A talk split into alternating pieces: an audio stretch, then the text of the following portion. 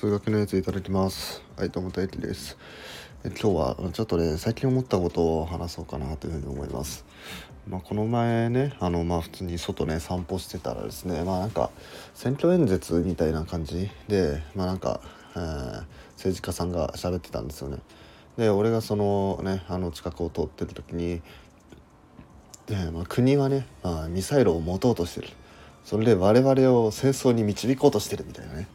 まあ大体そんな感じ。うん。まあなんか、まあ、ちゃんと軍事力を持ってそれで軍事力を持ってでそのせいで我々は戦争に導かれるんだっていうようなね。でそれを止めなきゃいけないみたいな、まあ、そういうようなね感じの話をねあの政治家さんがしてたんですけどんちょっとそれ違くないかって 思ったんですよね。あのまあ、国がねそういう軍事力を持つっていうこととその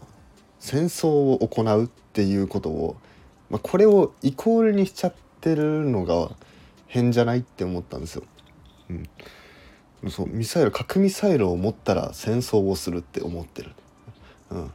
まあ、もちろんその戦争をする可能性は秘めてますけどでも核ミサイルを持ったからといってその軍事力を持ったから軍ができたからといってその必ず戦争を起こすわけじゃない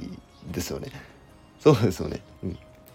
だって今世界中になんて核ミサイル持ってるけど戦争してない国ばっかじゃないですか。うんまあ、もちろんその戦争をする可能性は秘めてるっていうのはまもちろんありますけどでもイコールじゃないですよね。うん、で実際その核ミサイル保有国は核保有国はそれお互いが核を持ってるからその戦争をしないでいるっていう面も、まあ、一応あるじゃないですか。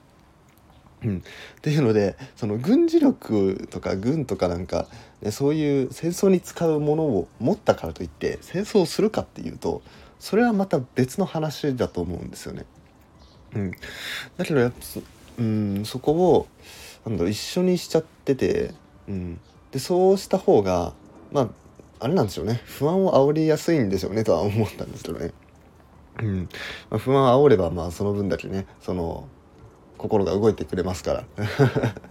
ねあのそれをそれを防ぎますって戦争に導くのを防ぎますっていうふうに言えばねまあそれ票はね多少集まるかもしれないですけど、うん、でもそれちょっと違くないとその力を持つこととそれ力を行使することってまた別の問題だよなって思って。うん、でもこういうねなんか極論に走るのっていうのがねなんかすごい嫌というか、まあ、こういう論調ってねまあ今ね、まあ、散歩中に選挙演説してるのを聞いて、まあ、思い出したんですけど、まあ、これまでにもなんかいろいろありまして、まあ、例えばなんですけどなんか、えー、麻薬を合法化したらいいんじゃないかみたいなね、うん、そういうような議論の時に麻薬を合法化したらみんな麻薬するじゃないかと。っていう人いるじゃないですか。あの、そんなわけないです。そそんなわけないです。麻薬が合法化されたからといって、全員が麻薬やるわけじゃないです。確かに、麻薬が禁止されてるからみんなやらないっていう面もあります。それはそうです。だけど、麻薬が合法化されたら全員がやるっていうわけじゃないですか。うん。ね。そそういうことですよ。麻薬を合法化するっていうのと、実際に麻薬を使用するっていうのは、これイコールじゃない、うん、で例えば、えー、じゃあ現在まあ仮の話でしょ仮にお酒が規制されてたとしますと、お酒アルコールね。アルコールが規制されてたとしてじゃあこれがアルコール化が合法化します。ってなった時にもこう同じこと言えんのかなと思って、うん、そんなアルコール解禁したら全員お酒飲んであのあの急性アルコール中毒とかね。もうなんかみんな健康悪くなっちゃうだろうってね、うん、って言いますかね。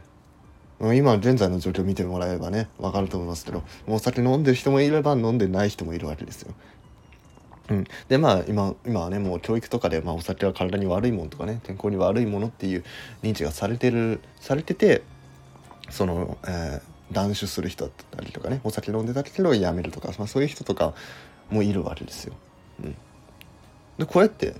うん、麻薬とまあ要は一緒ですよね。だってとアルコールだってあれある意味お酒ですからあれあれ何の体のねあの栄養にもなってないですから ただただ人間を気持ちよくするっていうねそういう薬物ですからねまあ要は麻薬とほとんど一緒ですよ。うん、でそんなものに関しても今合法化だけど合法だけどみんながお酒飲んでるってわけじゃないですよね。うん、タバコとかも一緒です。まあ、だから、まあ、こういうなんだろうなえっ、ー、とこれを合法化しますとかこういう力を持ちますっていうのと実際にそれをするっていうのは別なんだと分けて考えなきゃいけないんだよと。うん、でやっぱ分けて考えないと、うん、そこをね簡単に結びつけちゃってなんか感情的になっちゃうとあの議論ができないんですよね。うんまあ、その例えば麻薬合法化しようとかいうのとかだって、まあ、そのメリットがあるから何かしらメリットがあるから言ってるわけじゃないですか。デメリットだけの提案なんてもうするはずがないんで、うん。まあ、何かしらメリットがあるわけなんですけど。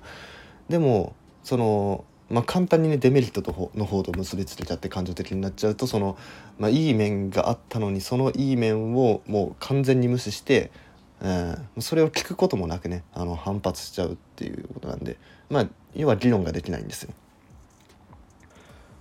でまあね議論ができないとねどうなるかっていうとねあの頭のいい人たちにね諦められるんですね。あもうこの人たちと議論するのはもう諦めようってなっちゃうんです。あこの人頭悪いなと、うん。ま、実際には言わないですけどね、うん。まあ、ちょっとこの人たちと議論するのはやめようってなるわけですよ。で頭のいい人たちで考えたことがなんかあのちゃんと通ってでそれを受けて「おいあのあのやつらやってんじゃねえか」とかね、うん、本当にねそのこら辺読解力ですよね。本当になんか読解力ない人は本当になんか不利不利というかね。うん。なんか悪い面ばっか食らわされてるみたいな。うん。なんか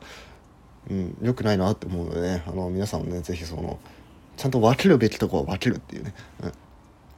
まあ、こういうようなことをね意識してもらえればいいかなというふうに思いました。